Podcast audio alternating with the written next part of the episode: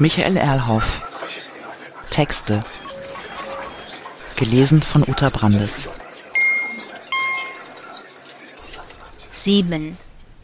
Er hatte in der Nacht zum Sonntag ruhig geschlafen, morgens geduscht und dabei umständlich sich selbst befriedigt, Weißbrot und Butter zum Frühstück gegessen und dann einfach Radio gehört und gelesen.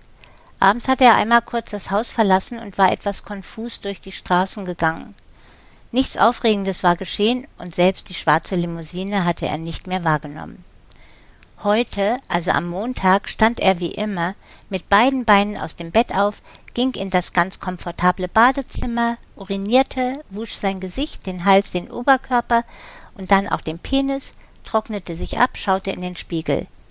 Ich als Narziss grinste sich an, kämmte sich die tatsächlich allmählich ergrauenden Haare, wischte linkisch eine etwas fettige Creme in seinem Gesicht herum und sprühte ein kühlendes Parfüm unter seine Achseln auf den Oberkörper und schließlich über sich. Er zog sich an, einen sommerlich hellen und dünnen Anzug, dazu hellbraune Schuhe.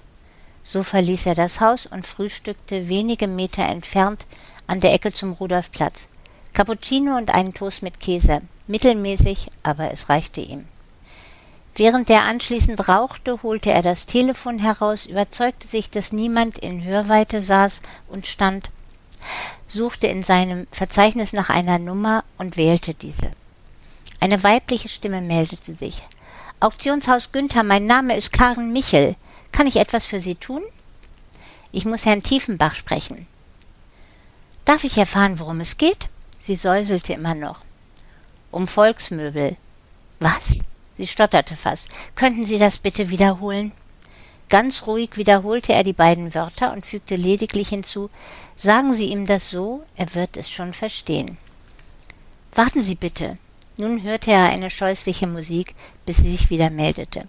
Tatsächlich, er bittet Sie, heute um 18 Uhr in sein Büro zu kommen. Er sagt, Sie wüssten, wo das ist. Weiß ich, danke.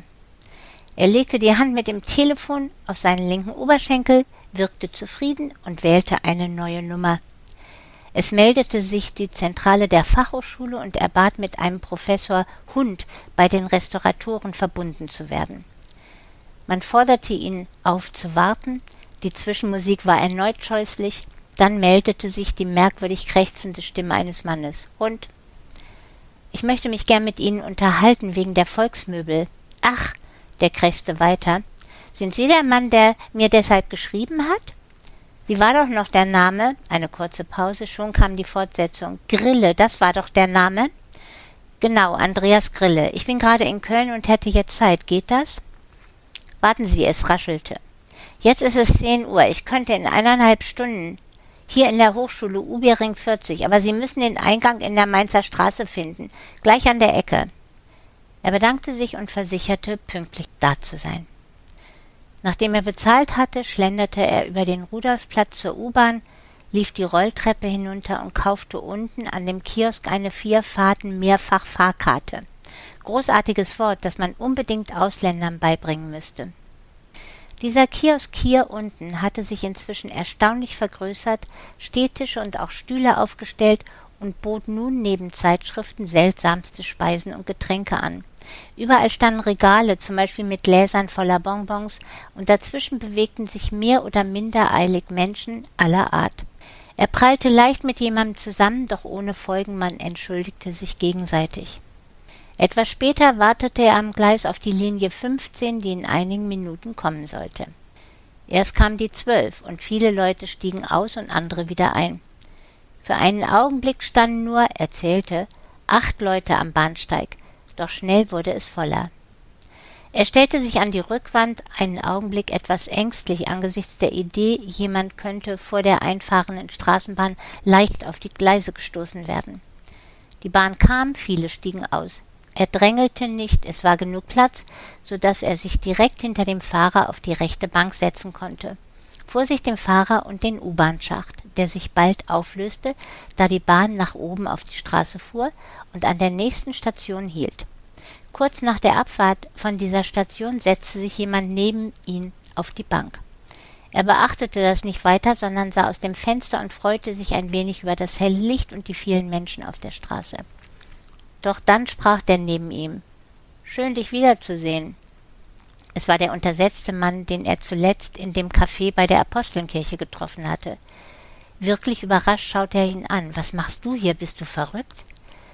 Lass die dummen Sätze. Ich dachte mir, dass du wieder in der Pfeilstraße wohnen würdest. Das dachten sich übrigens auch einige andere, wie ich bemerken konnte. Vor deinem Haus ist richtig was los. Genau deshalb solltest du verschwinden. Ist die Sache wirklich so hektisch? Das ist ja furchtbar. Es geht immerhin um mehrere Millionen, nicht nur jene Volksmöbel. Die sind bloß der Wurm an der Angel, den ich finden muss. Der andere schüttelte sich. Warum machst du das? Warum mischst du dich da ein? Halt dich raus. Ja, ja, das haben mir schon andere gesagt, hilft aber nichts. Ich bin mittendrin, bloß ohne wirklich zu wissen wie. Mittlerweile hatte die Bahn den Barbarossa-Platz holprig wegen der sich überkreuzenden Gleise verlassen. Gut, bist du mir gefolgt?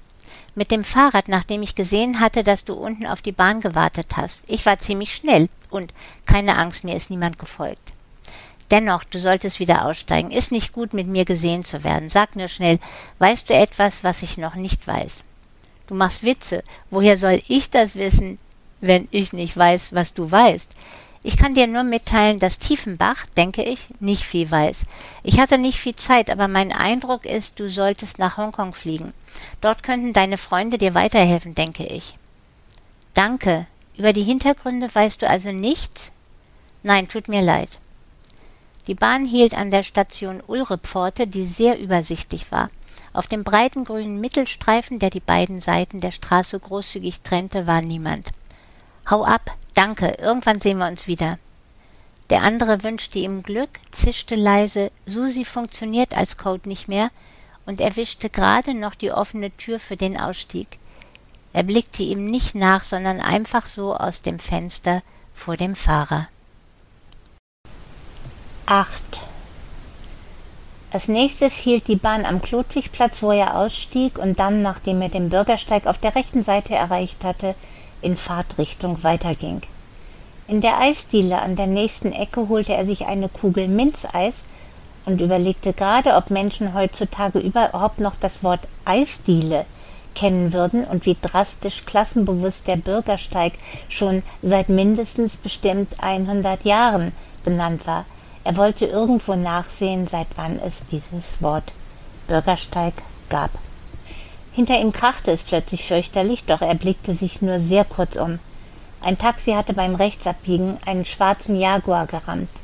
Er ging schnell weiter. Bis zur Ecke Mainzer Straße hatte er die Eiskugel und den oberen Teil der Eistüte vertilgt. Den Rest warf er in einen Abfalleimer. Danach schlängelte er sich durch etliche Fahrräder hindurch, die den Eingang fast blockierten. An der Tür stand Fakultät für Kulturwissenschaften und daneben fanden sich die Schriftzüge der Köln International School of Design und des Instituts für Restaurierung KIX.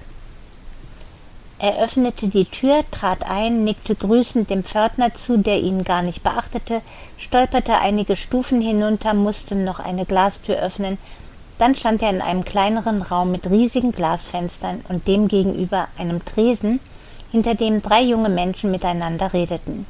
Wiederum hinter ihnen eine große Espressomaschine, auf der rechten Seite offenbar ein Geschirrspüler und ein Waschbecken und links ein Regal mit Getränken. Auf dem Tresen standen einige mit Quark bestrichene Brotecken.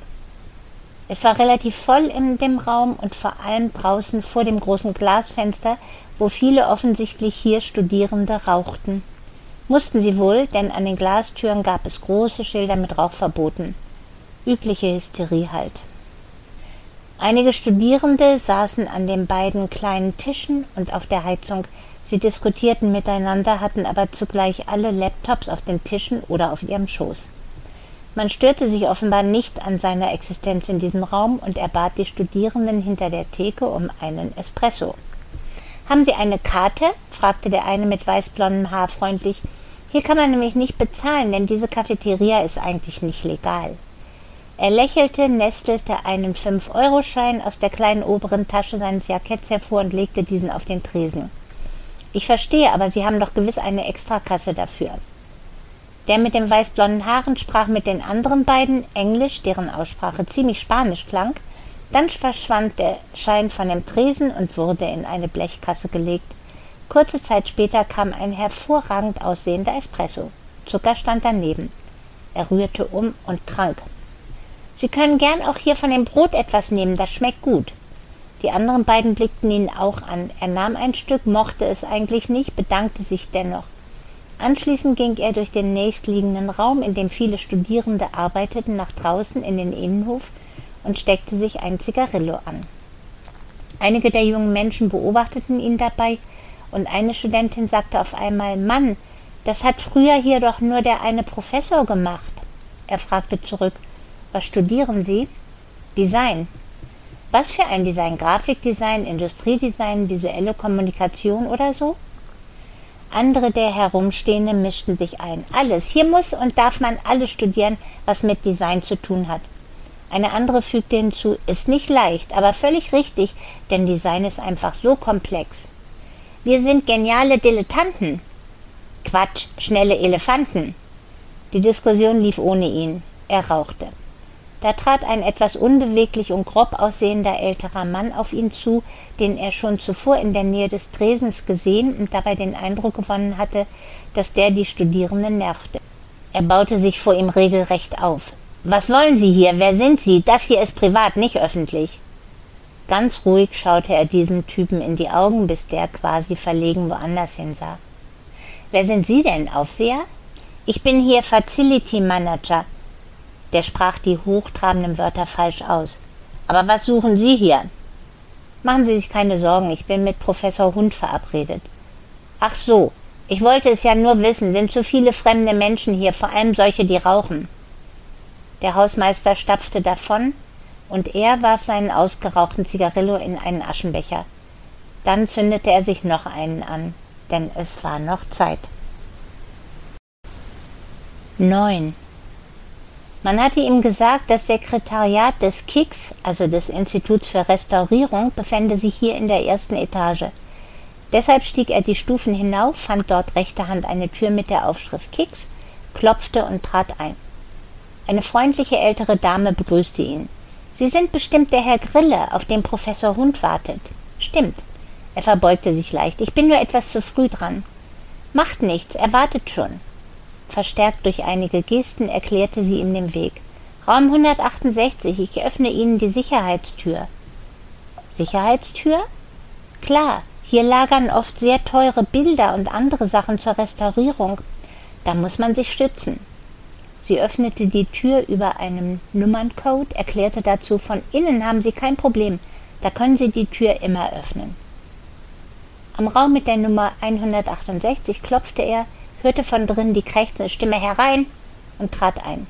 Der Professor stand sofort auf und eilte zu ihm, um ihm die Hand zu schütteln. Sie sind der Herr Grille, stimmt's? Stimmt, und Sie sind Professor Hund. Der Professor lachte fahrig, stimmt. Mit einer schlappen Handbewegung wies er auf den Stuhl gegenüber von seinem Schreibtisch, man setzte sich und der Professor legte los. Vom NDR, dem großen norddeutschen Rundfunk. Vom NDR Fernsehen, Kulturredaktion. Der Mann ihm gegenüber wurde eifrig. Und Sie wollen gewiss einen Beitrag über unsere Arbeit machen, gerade wegen des Stadtarchivs in Köln, wenn ich richtig verstehe. Er blickte sich um.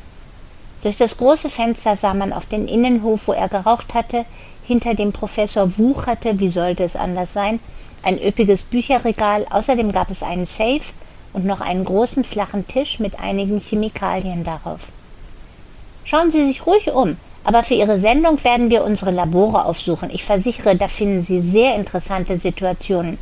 Das wird spannend für Ihre Zuschauer.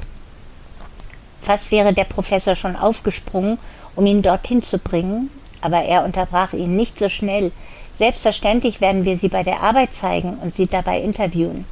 Dies ist doch bloß das Vorgespräch, wissen Sie. Das bespreche ich dann mit meinem Redakteur und dann, wir müssen noch einen genauen Termin vereinbaren, komme ich mit Kamera und Ton wieder. Der Professor setzte sich. Wie lange wird das denn dauern? Selbstverständlich habe ich nämlich sehr viel zu tun. Er versuchte ein paar Falten in seine Stirn zu bringen. Na, einen halben Tag brauchen wir bestimmt, wenn nicht sogar etwas länger. Auch gut, ist ja wichtig für unser Institut. Der Professor setzte hinzu, was für eine Sendung ist es überhaupt? Das ist unsere wöchentliche halbstündige Kultursendung in NDR 3.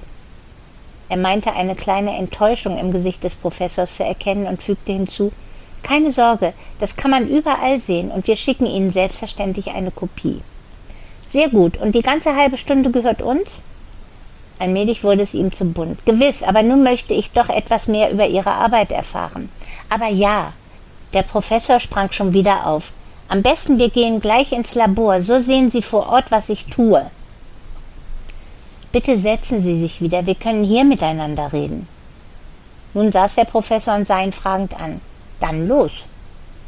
Sie sind, wenn ich richtig informiert bin, Spezialist für die Restaurierung von Papier. Er war sich bewusst, dass dies eher eine Feststellung als eine Frage war. Doch der Professor schien viel zu begeistert von sich, um dies zu bemerken. Ja, das ist richtig. Deshalb haben wir im Moment und für die nächsten Jahrzehnte fast zu viel zu tun. Das Kölner Stadtarchiv? Der Professor wollte antworten, doch er unterbrach ihn. Aber Sie haben doch auch mit Kunst zu tun. Gelegentlich, das ist eher eine zusätzliche Passion von mir. Und Sie schreiben Gutachten. Er stellte dies einfach fest. Der Professor wirkte verdutzt. Wovon sprechen Sie? Zum Beispiel von dem Gutachten über die Zeller Volksmöbel. Der Professor lachte verklemmt. Ach, das stimmt, denn da geht es nicht allein um die Möbel, sondern vor allem um sehr viele Papierarbeiten, Entwurfszeichnungen von Otto Hesler und auch von Kurt Schwitters. Von diesen zusätzlich viele andere Zeichnungen. Das sind zusammen mehr als 100 Arbeiten auf Papier. Und sie haben unter anderem das Alter der Papiere untersucht, aber auch die für die Zeichnung und anderen Sachen verwendeten Materialien? Was soll das? Wollen Sie darüber ebenfalls berichten? Sicher, dieses Konvolut ist doch derzeit Gegenstand öffentlichen Interesses.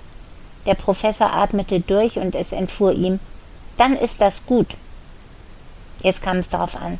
Von sehr großem Interesse ist übrigens auch, dass Sie für dieses Gutachten sehr viel Geld erhalten haben. Von über 100.000 Euro ist da die Rede. Unsinn. Das Gesicht des Professors rötete sich. Nicht einmal die Hälfte davon. Außerdem rede ich öffentlich nicht darüber. Naja, immerhin geht es insgesamt um einige Millionen basierend auf Ihrem Gutachten. Quatsch. Da gibt es noch das andere Gutachten. Ach, Sie meinen das von dem, der sich schon wegen Max Ernst lächerlich gemacht hat? Das zählt nicht mehr. Was wollen Sie hier? Das hat doch nichts mit Kultur zu tun. Der Professor war aufgesprungen und rannte verwirrt im Raum herum. Beruhigen Sie sich, wir werden darüber nicht berichten. Er erhob sich und reichte dem Professor seine Hand. Ich werde den Termin mit Ihrem Sekretariat absprechen und komme dann mit Kamera und Ton. Der Professor starrte ihn an, gab ihm aber die Hand. Gut, aber kein Kommentar über das Gutachten. Schon vergessen. Bis dann. Bevor er die Tür erreicht hatte, bat ihn der Professor noch, können Sie mir bitte noch Ihre Karte dalassen für den Fall der Fälle? Er suchte im Jackett, schien nichts zu finden. Oh, das tut mir leid. Wie das so ist in der Hektik, ich habe keine mehr bei mir. Er verließ den Raum und schloss die Tür, eilte dann durch den Gang, durch die Sicherheitstür und die Treppenstufen hinunter. Draußen bog er schnell links ab bis zum Eiscafé, wo er stehen blieb und auf seinem Telefon die Nummer 19410 wählte. Hier nämlich funktionierte die. Wenige Minuten später hielt ein Taxi. Er sagte zu dem Fahrer zum Brüsseler Platz und lehnte sich zurück. 10. Es war eigentlich noch zu früh für den Besuch bei Tiefenbach, aber er entschloss sich, diesen schon jetzt aufzusuchen. Nach einiger Zeit hatte er die entsprechende Hausnummer gefunden. Er blickte sich um, dann auf die Haustür. Dort gab es im Erdgeschoss eine Arztpraxis. Hals, Nasen, Ohren, die laut Praxisschild heute bis 19 Uhr geöffnet sein sollte. Er drückte auf die Klingel mit dem Namen Tiefenbach, wartete den Summton ab und kletterte die beiden Etagen hoch. Dort stand der Mann, den er suchte, in der offenen Tür. Sie sind zu früh dran. Mach doch nichts, Sie sind ja da. Er wollte durch die Tür gehen, wurde aber daran gehindert. Ich mag aber nicht, wenn jemand zu früh ist. Tiefenbach versperrte die Tür. Außerdem weiß ich, was Sie hier wollen. Man hat mich informiert. Wir können dennoch miteinander reden. Vielleicht hilft das. Nein, ich habe nichts zu sagen. Aber über Sie läuft doch das ganze Geschäft. Plötzlich sah er im Hintergrund im Flur, der nach der Tür wohl in die anderen Räume führte, zwei kräftig aussehende Männer in grauen Anzügen. Er überlegte bloß wenige Sekunden, sagte etwas leise Missstück, drehte sich um, rutschte die Treppengeländer der beiden Etagen hinunter, gute Balance und Vorsicht bei jeder Landung, hörte hinter sich Schritte und klingelte bei der Arztpraxis. Oben auf der Treppe sah er die beiden in den grauen Anzügen, da summte die Tür vor ihm, er drückte sie auf, befand sich in der Arztpraxis und ging direkt auf die Rezeption zu. Die Tür fiel hinter ihm ins Schloss.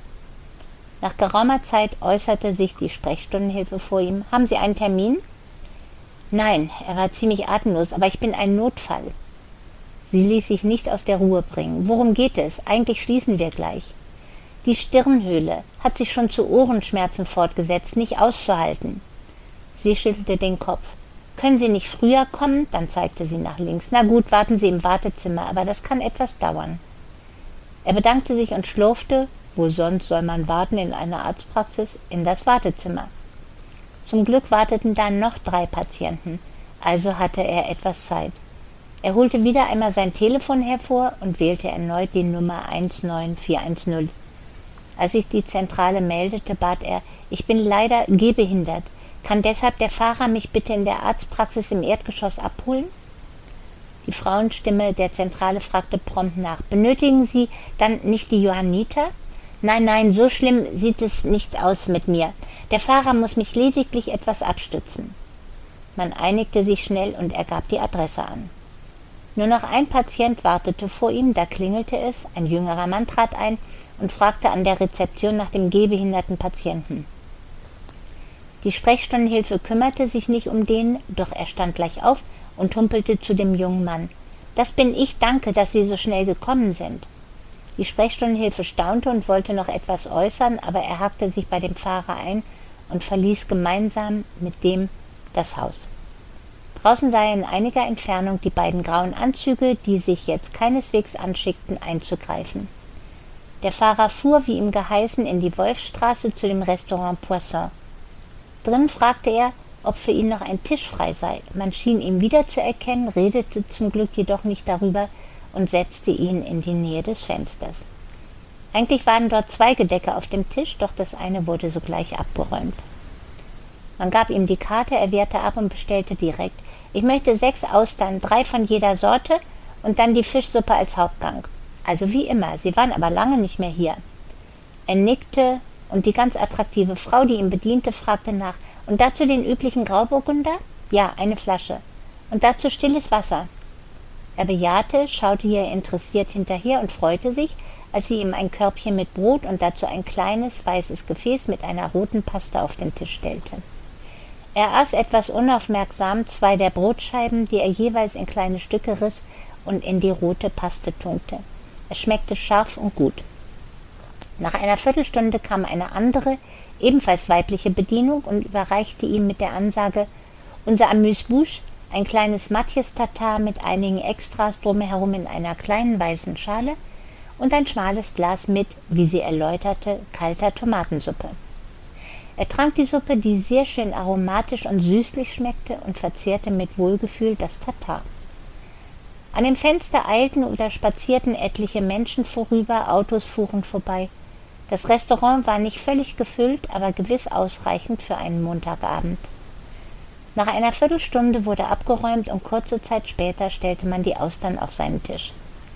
Er drückte über jede der Austern einige Tropfen der Zitrone und bewegte mit ein paar Drehungen am oberen Flügel die Pfeffermühle über sie hinweg.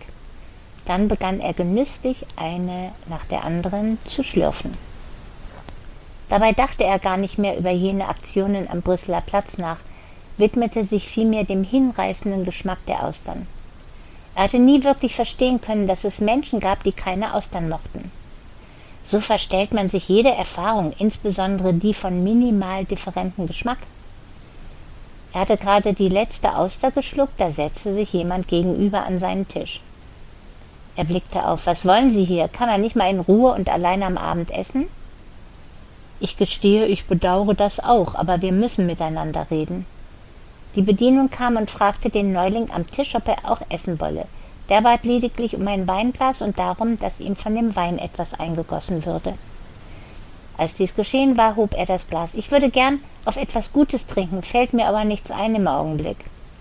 Scheiße, was wollen Sie schon wieder? Langsam komme ich mir vor wie im Film. Schnitt, neue Szene, Schnitt, nächste Szene.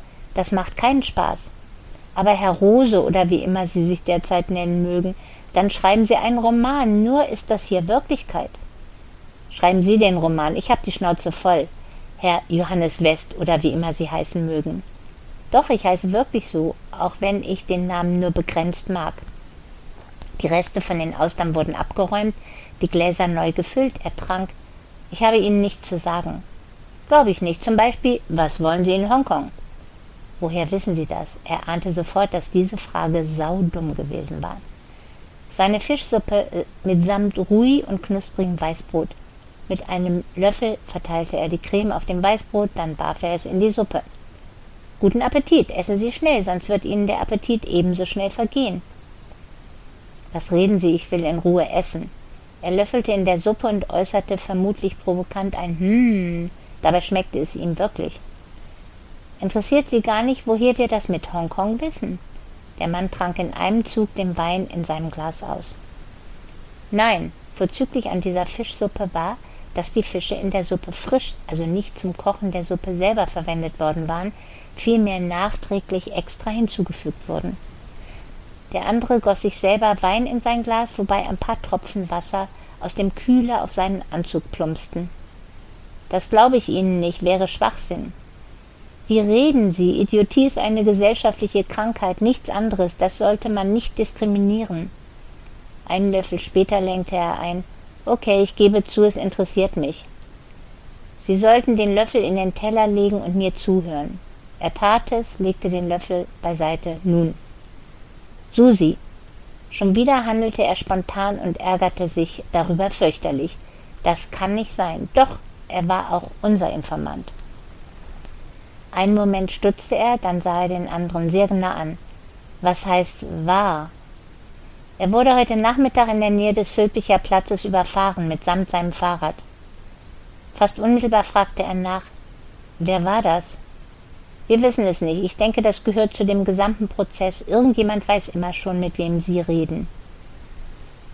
Er brauchte einige Zeit und fragte dann, Kommen Sie mit mir nach draußen, ich muss einer rauchen. Der andere stand auf, er auch, und beide setzten sich an einen Tisch vor der Tür, der inzwischen leergeräumt war. Er zündete ein Zigarillo an, der andere eine Zigarette.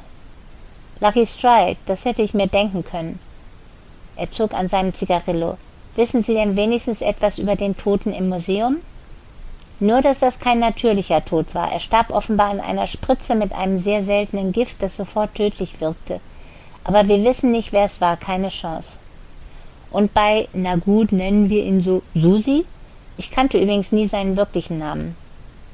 Der andere drückte seine Zigarette im Aschenbecher aus. Mein Gott, Namen, wir auch nicht. Aber er hat uns sehr viel geholfen, wohl nicht einfach wegen Geld, sondern aus irgendwelchen Interessen, die ich bis heute nicht nachvollziehen kann. Das war doch kein Unfall. Bestimmt nicht. Die Polizei sagt Fahrerflucht. Weiß jedoch nicht mehr als das. Suchen Sie die Mörder und lassen Sie mich in Ruhe. Vergessen Sie das, wir müssen zusammenarbeiten, sonst schaffen wir das nicht. Er warf sein Zigarillo in den Aschenbecher, das würde von selbst ausgehen. Ich fürchte, das ist zu kompliziert. Dann sagen Sie mir wenigstens, wer Sie bezahlt. Sie gingen beide wieder in das Restaurant an ihren Tisch. Ich weiß es selber nicht, das stimmt. Ich versuche selber das herauszufinden. Aber Sie werden bezahlt, Sie müssen doch wissen, von wem. Die Bedienung räumte ab und fragte, ob noch ein Dessert gewünscht würde. Beide lehnten ab, bestellten aber Espresso. Dann redete jener mit dem Namen Johannes West weiter. Was wir wissen ist, dass sie für einige amerikanische Organisationen gearbeitet haben, Beutekunst wiederzufinden und für ganz andere banal gegen gute Honorare allgemeine Arbeiten erledigten. Wer ist es jetzt? Ich weiß es wirklich nicht. Beide tranken ihren Espresso, dann verabschiedete sich der andere. Wir sehen uns wieder. Guten Flug nach Hongkong. Daraufhin stand der auf und verließ das Restaurant. Er zahlte, legte Trinkgeld, auch so ein komisches Wort dazu, und ging nach Hause. 11. Über die beiden nächsten Tage gibt es nicht viel zu berichten. Der Dienstag begann üblich, er ging vormittags zum Bäcker, der völlig missverständlich Zimmermann heißt, fragte nach einem halben Doppelbackbrot, holte sich dann schräg gegenüber bei Wingenfeld ein wenig Käse. Wieder in seiner Wohnung bereitete er sich daraus ein Frühstück. Anschließend rief er auf der Straße sein Reisebüro an, wo sich ein Herr Sommer meldete. Der erkannte ihn sofort an seiner Stimme.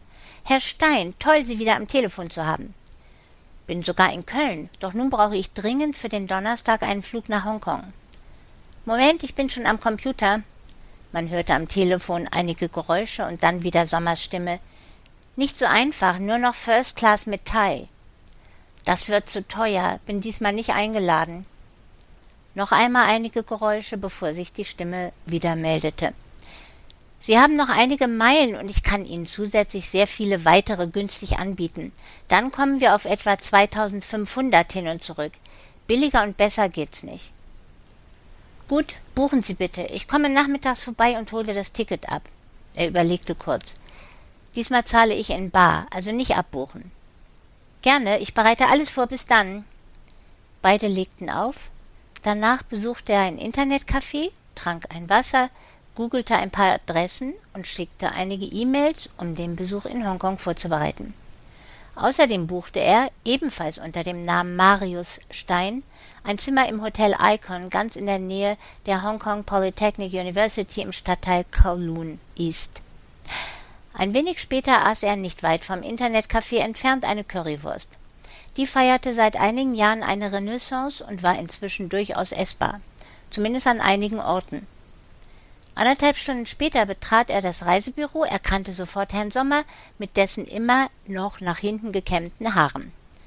Der erkannte ihn ebenso schnell. Hallo, Mann, Sie sehen ja richtig gut aus. Reden Sie keinen Blödsinn, ich fühle mich nicht besonders gut, ausnahmsweise.